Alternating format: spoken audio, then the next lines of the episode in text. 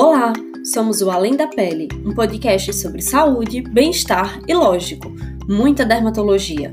Nossa equipe é formada por estudantes de medicina da Liga de Dermatologia da Universidade Federal do Vale do São Francisco, além de muitos convidados e parceiros da área da saúde. Então, vamos começar a discussão de hoje?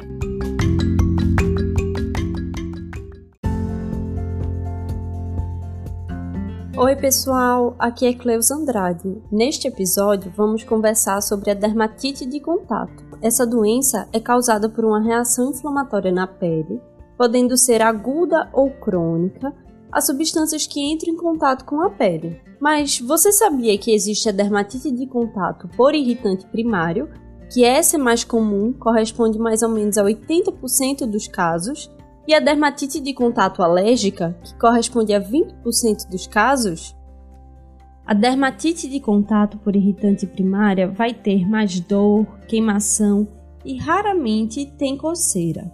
Não há necessidade de sensibilização prévia, ou seja, é a primeira vez que você tocou naquela substância, você já pode ter uma dermatite.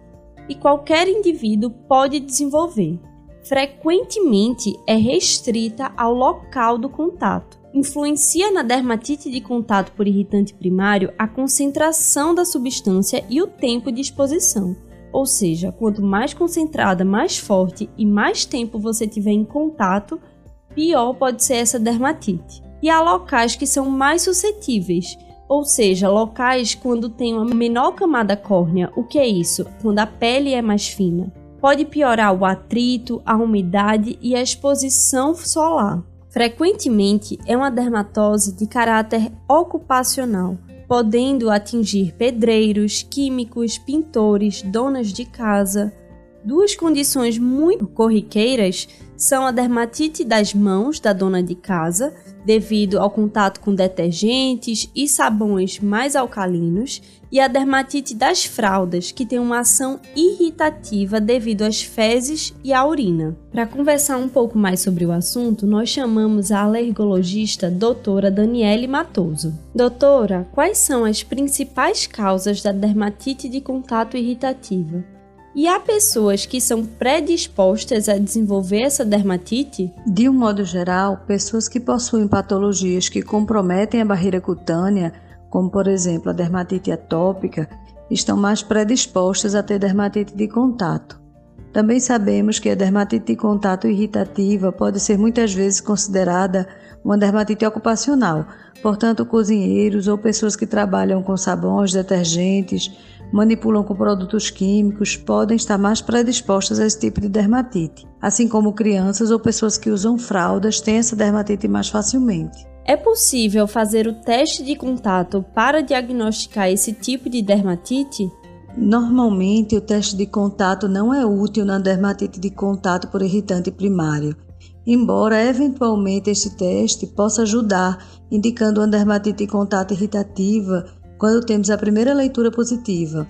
O teste ele é feito em duas leituras, onde o resultado definitivo ele é feito após a segunda leitura.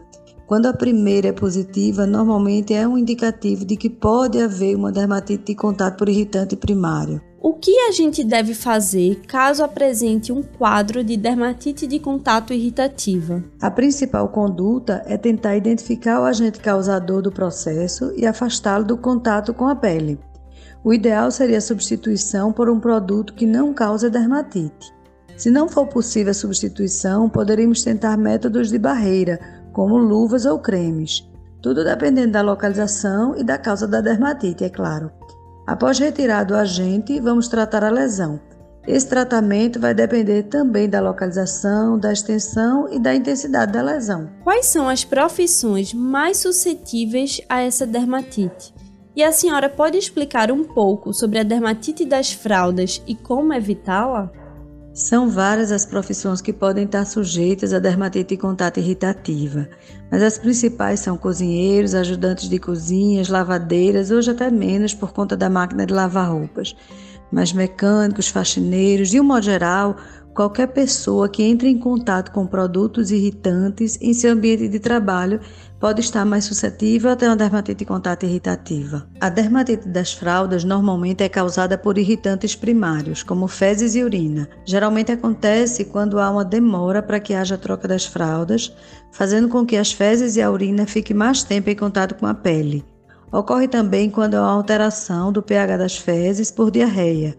Nesse tipo de dermatite é muito comum haver uma contaminação por fungos, principalmente pela cândida. Doutora, como podemos prevenir a dermatite de contato por irritante primário? A única forma de prevenir a dermatite de contato por irritante primário é evitando o contato repetitivo da pele com produtos irritantes.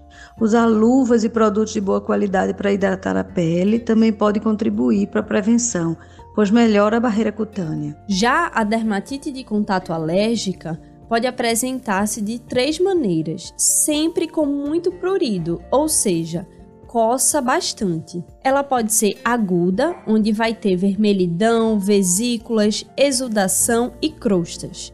Subaguda, quando vai ter vermelhidão, pápulas, escamas e crostas, ou crônica, tendo liquenificação. Não há associação com a concentração do agente e é necessário sensibilização prévia ou seja, primeiro você pega nessa substância, não tem nada. Na segunda vez você pode apresentar. E há uma predisposição individual. Doutora Dani, quais são as principais causas da dermatite de contato alérgica? No Brasil, a principal causa de dermatite de contato alérgica é sem dúvidas o sulfato de níquel, que é um metal bastante presente em bijuterias, metais de roupas e acessórios. Porém, temos outras causas comuns, como os cosméticos, esmaltes, perfumes, tinturas de cabelo, borrachas, entre outras substâncias. Nesse caso, é possível fazer um teste de contato para o diagnóstico de dermatite de contato alérgica? E qual o melhor momento para realizar esse teste? O teste de contato, também chamado de PET teste, é o padrão ouro para o diagnóstico de dermatite de contato alérgica. Lembrando que o teste positivo significa que o paciente é sensibilizado, porém há necessidade de haver uma correlação do resultado com o quadro clínico. O teste nunca deve ser realizado com o paciente em crise. Outra coisa importante é que o paciente precisa estar há 30 dias sem usar corticoides orais e sem usar também imunossupressores, como por exemplo a ciclosporina. O que deve ser feito na desconfiança de uma dermatite de contato alérgica? E como é realizado o teste de contato? Devemos sempre afastar o agente suspeito de ser o causador da dermatite. Nem sempre é necessário a realização do teste de contato, porque muitas vezes o diagnóstico ele é muito evidente pela localização, pela clínica, pelo histórico. Se houver necessidade, aí sim deve ser feito o teste de contato. Normalmente, o teste é aplicado nas costas do paciente, porém pode ser aplicado também em outros locais. Aplicamos os adesivos com as substâncias na pele do paciente. Após 48 horas, retiramos para fazer a primeira leitura. Com 96 horas, fazemos a segunda e última leitura. A leitura é feita de acordo com a intensidade da reação no local da pele em que estava cada substância. Pode haver discreta vermelhidão, infiltração, pequenas ou maiores bolhas. Atualmente existem várias baterias. A mais conhecida e mais utilizada é a bateria padrão com 30 substâncias. Porém, temos bateria com cosméticos, corticoides, calçados, produtos usados nas unhas, bateria regional, bateria infantil, entre várias outras que vêm surgindo no mercado por haver necessidade clínica.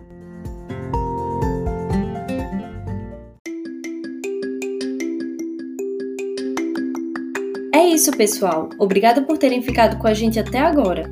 Não se esqueçam de nos seguir no Instagram, laderme_univasf. Por lá estamos sempre postando conteúdo de qualidade. E podem entrar em contato com a gente por direct ou através do e-mail ladermeunivasf.gmail.com. Até o próximo episódio!